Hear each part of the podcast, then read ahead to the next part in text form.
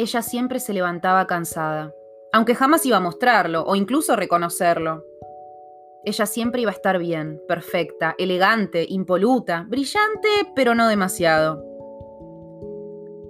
Lo cierto es que se quedaba hasta tarde pensando, pensando en lo que le podría estar pasando a él. ¿Qué podría ser lo que estuviera pasando por su cabeza? Se desvivía tratando de entenderlo, de justificarlo. Se esforzaba mucho por comprender la forma muchas veces retorcida, complicada, inquietante que tenía de ser. Ella era muy soñadora. Se iba a dormir una vez que ya hubiese imaginado la perfecta historia de amor con esa persona especial. Con él, mejor dicho. Pasaba largas horas sacándose fotos, viendo qué ponerse, que todo combinara, que todo tuviese una estética correcta y llamativa. Incluso se rodeaba de personas que detestaba, pero de las que secretamente siempre había querido ser parte, ser como ellos. Lo interesante era que, hasta en los días más tristes, ella siempre guardaba una sonrisa para regalarle a quien se le acercara.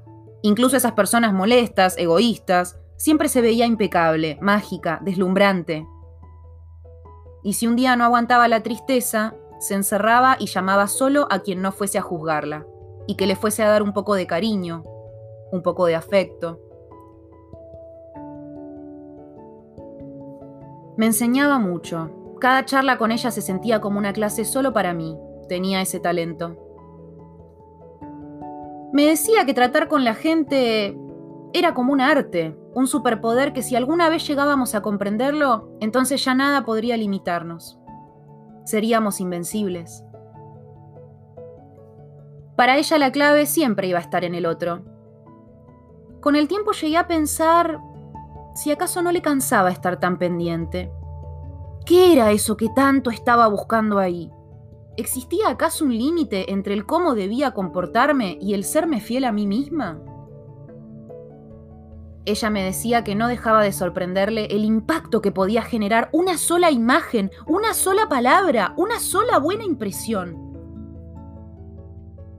Me enseñó mucho la verdad me ayudaba y me hacía entender que el otro era eso, otro ser humano. Me ayudaba a ser más diplomática. Ella podía llegar a comprender a la gente mucho más que yo. Siempre sabía qué decir. Un día recuerdo que me dijo, el otro es un mundo aparte, uno lleno de perspectivas, de realidades totalmente diferentes. No sirve de nada que te enojes, porque quizás el otro no entiende las cosas como vos, no las puede ver como vos las ves. ¿Al final vale la pena enojarse tanto con alguien que simplemente no te entiende? ¿O te entiende hasta un punto? También son ellos los que eligen si te quieren entender o no.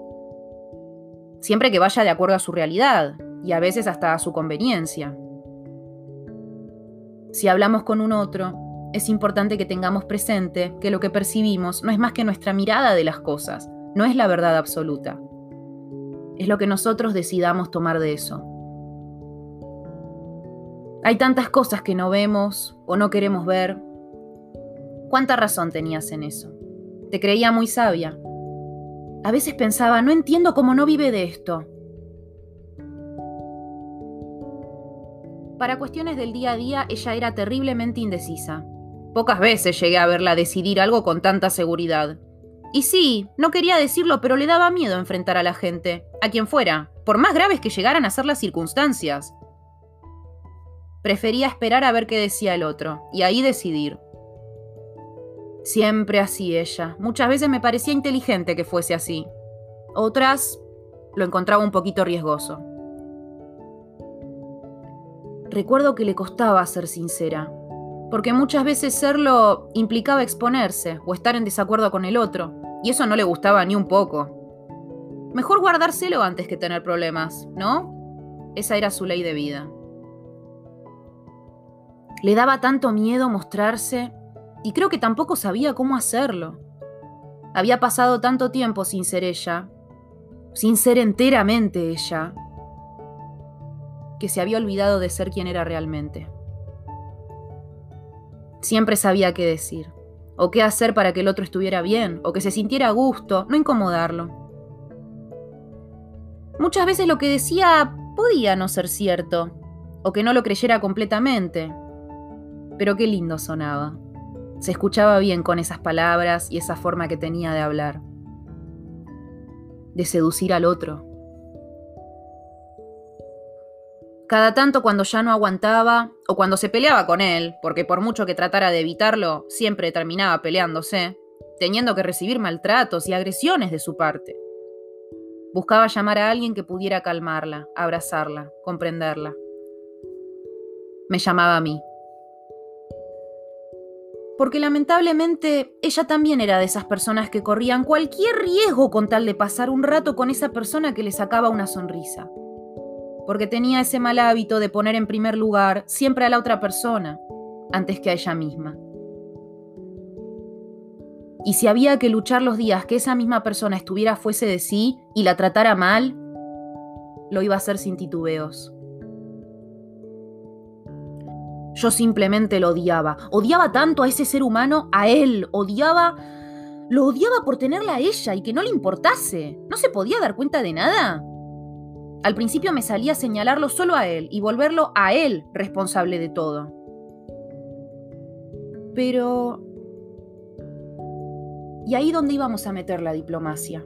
La perspectiva, la mirada, la realidad del otro. Cada vez más veces me lo cuestionaba. ¿Cuál es el límite? Me di cuenta de que debajo de todo eso, de todo ese disfraz que ella con tanto empeño había creado, se encontraba alguien que solo quería ser salvada. Como si un día fueran a recompensarla por todo lo que dio, por todo lo que da. Pensaba que si ella era lo suficientemente buena, lo suficientemente perfecta, aparecería esa persona perfecta para ella y que se vieran perfectamente bien juntos. Ella siempre iba a tratar de que todos estuvieran bien y de que hubiese armonía en sus alrededores, arreglando cosas que no le correspondía a ella arreglar. La última vez que hablamos fue en su casa. Ella estaba llorando porque otra vez él la había lastimado, otra vez la había insultado, la había agredido, la había hecho sentir una basura. Siempre verla así me hacía casi sentir como su corazón se le había roto en mil pedazos, una y otra vez. Y yo gritándole, ya cansada, date cuenta, por favor, date cuenta de que no vale la pena que sigas enroscándote por esto, por él. Él no es la respuesta, entendelo. Por favor, ¿cuándo vas a entender que te maneja como quiere? Que no le importa. Que no merece ni tu atención ni tu buen trato. A veces no tiene ningún sentido tratar de comprender al otro, tratar de perdonarlo. Por favor, abrí los ojos. Y ella me miraba callada, con lágrimas en los ojos. Finalmente, para romper con el silencio, le dije, ¿y qué vas a hacer? No sé, me dijo. Ella era perfecta, muy observadora efectivamente. Y sí, siempre iba a saber qué decir, pero nunca iba a saber qué decirse a ella misma. Al final no tenía la menor idea de cómo tratar con el otro, pero lo disimulaba muy bien. Porque la imagen no es más que eso, una cáscara vacía y sin mucha validez. Había llegado a darme cuenta de algo muy importante, y era que además de aprender cómo ser con el otro, también debíamos enseñarle a ese mismo otro cómo tratarnos a nosotros. Y sólo así podríamos sentirnos entonces invencibles, como tanto le gustaba decir a ella.